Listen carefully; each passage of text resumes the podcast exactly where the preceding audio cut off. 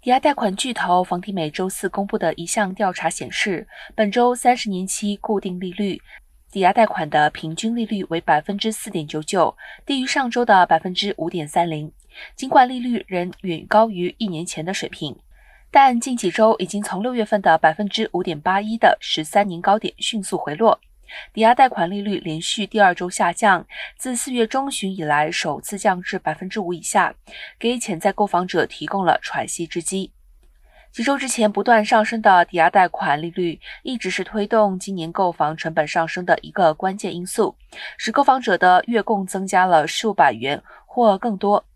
再加上房价呈两位数攀升，近几个月促使购房者纷纷撤出房市。